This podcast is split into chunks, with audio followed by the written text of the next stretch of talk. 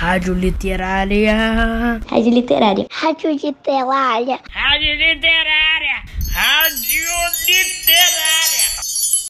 Olá, alunos e alunas do primeiro ano do Pedro II do Maitá. Bem-vindos ao programa A Hora da Literatura. Eu sou Vanessa Camasmi, professora de literatura, e neste episódio vamos continuar a acompanhar a volta para casa de Wendy, João e Miguel.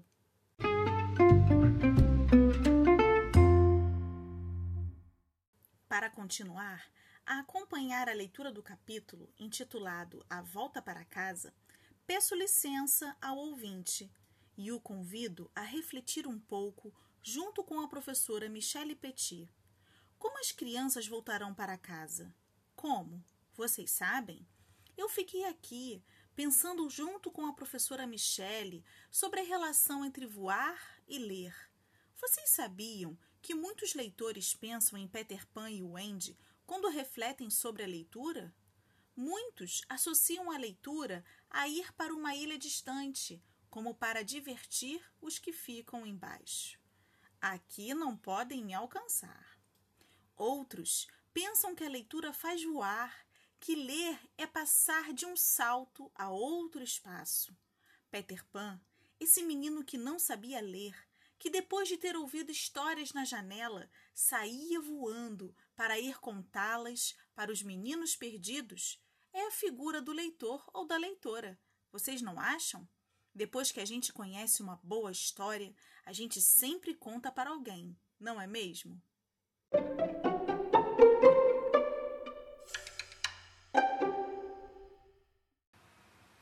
A única coisa diferente no quarto das crianças é que entre as nove da manhã e as seis da tarde, a casinha de cachorro não fica mais ali. Quando as crianças saíram voando, o Sr. Darling sentiu na alma que a culpa era toda dele por haver acorrentado Naná no quintal e que ela sempre fora mais sábia do que ele. Como nós já vimos, o Sr. Darling era um homem simplório. Poderia até se passar por um menino se conseguisse tirar a careca da cabeça. Mas ele também tinha um nobre senso de justiça e uma coragem de leão para fazer o que lhe parecia ser o correto. E após a fuga das crianças, pensou com cuidado e preocupação no assunto e resolveu ficar de gatinhas e entrar na casa de cachorro. Sempre que a senhora Darling pedia-lhe carinhosamente para sair dali, ele respondia num tom triste, mas firme: Não, minha amada, este é o meu lugar. Roendo-se de remorsos, o Sr. Darling jurou que não ia sair da casinha até que seus filhos voltassem. É claro que isso é lamentável, mas tudo que o Sr. Darling fazia, ele tinha que fazer com exagero, ou logo acabava desistindo. Depois desse dia, jamais houve um homem mais humilde do que o ex-orgulhoso George Darling, que passava as noites enfiado na casinha, conversando com a esposa sobre seus filhos e as coisas bonitinhas que eles costumavam fazer. Era muito tocante a deferência do Sr. Darling com Naná. Ele não a deixava mais entrar na casinha, mas em todos os outros assuntos fazia o que ela pedia sem discutir. Todas as manhãs, a casinha era carregada, com o Sr. Darling dentro, até um táxi, que o levava para o escritório. Às seis, ele voltava para casa desse mesmo jeito. A força de vontade desse homem ficará clara quando nós lembrarmos o quanto ele se importava com a opinião de seus vizinhos. Agora, ele se tornara uma pessoa que chamava atenção com cada movimento. No fundo, aquilo devia ser uma tortura para o Sr. Darling, mas ele preservava uma aparência tranquila, mesmo quando as crianças que passavam riam de sua casinha, e sempre tirava educadamente o chapéu para qualquer senhora que espiasse lá dentro.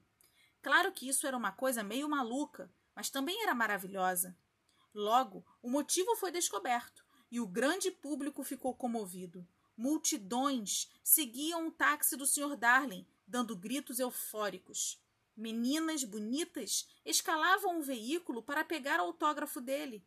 Ele foi entrevistado pelos melhores jornais e a alta sociedade passou a convidá-lo para jantar sempre acrescentando: venha na casinha. Naquela agitada quinta-feira, a senhora Darling estava no quarto das crianças, esperando Jorge voltar para casa com uma expressão muito triste. Agora, que estamos observando-a de perto e lembrando de sua antiga alegria, que evaporou por completo só porque ela perdeu seus filhinhos, eu vejo que afinal não vou conseguir falar nada de maldoso. Não era culpa da senhora Darling se ela gostava tanto daquelas crianças danadas. Olhe só para ela, adormecida em sua poltrona. O cantinho de sua boca, que é a primeira coisa que a gente vê, quase murchou. Suas mãos se movem sem parar sobre o seu peito, como se ela estivesse sentindo uma dor ali. Algumas pessoas gostam mais do Peter e algumas gostam mais da Wendy, mas eu gosto mais é da senhora Darling. Quem sabe, para deixá-la feliz, a gente não devia sussurrar no ouvido dela que as pestes estão chegando. Eles estão mesmo, a três quilômetros da janela agora, voando a uma boa velocidade, mas nós só precisamos sussurrar que eles estão a caminho. Vamos fazer isso?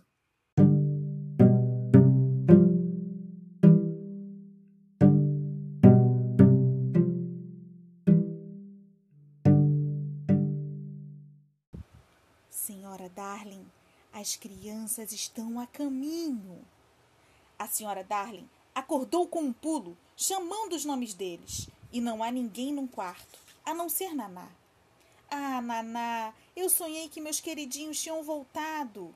Naná estava com os olhos cheios d'água, mas não podia fazer nada, além de colocar gentilmente a pata no colo da dona. Elas estavam sentadas, assim, quando a casinha foi trazida de volta. O Sr. Darling coloca a cabeça para fora dela para beijar a esposa. E nós podemos ver que seu rosto está mais abatido do que antes, que sua expressão agora é mais suave. O sucesso social não o estragara, ao contrário, o deixara mais doce.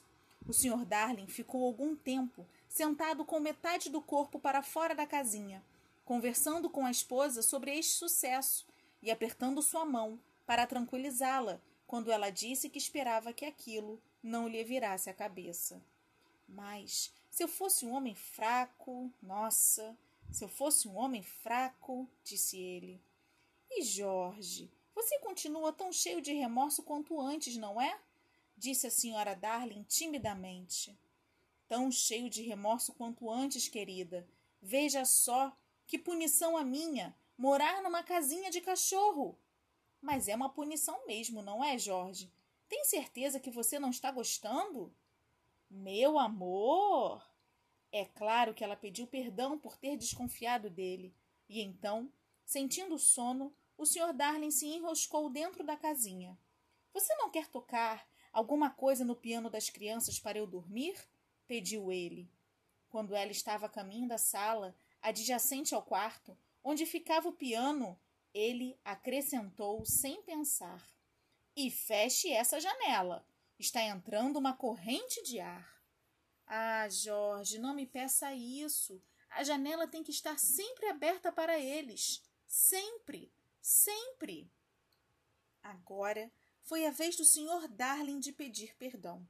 A senhora Darling foi até o piano e começou a tocar, e ele logo adormeceu e enquanto dormia, o Andy, João e Miguel voaram para dentro do quarto. Ah, não! Eu escrevi isso porque esse foi o plano lindo que os três haviam bolado antes de nós deixarmos o navio. Mas alguma coisa deve ter acontecido desde então, pois não foram eles que entraram voando. Quem foram então? Gente, quem foi que entrou no quarto das crianças? Quem adivinha? Vamos descobrir no próximo episódio. Não saiam da frequência poética do programa A Hora da Literatura. Continuem nas asas da nossa rádio literária.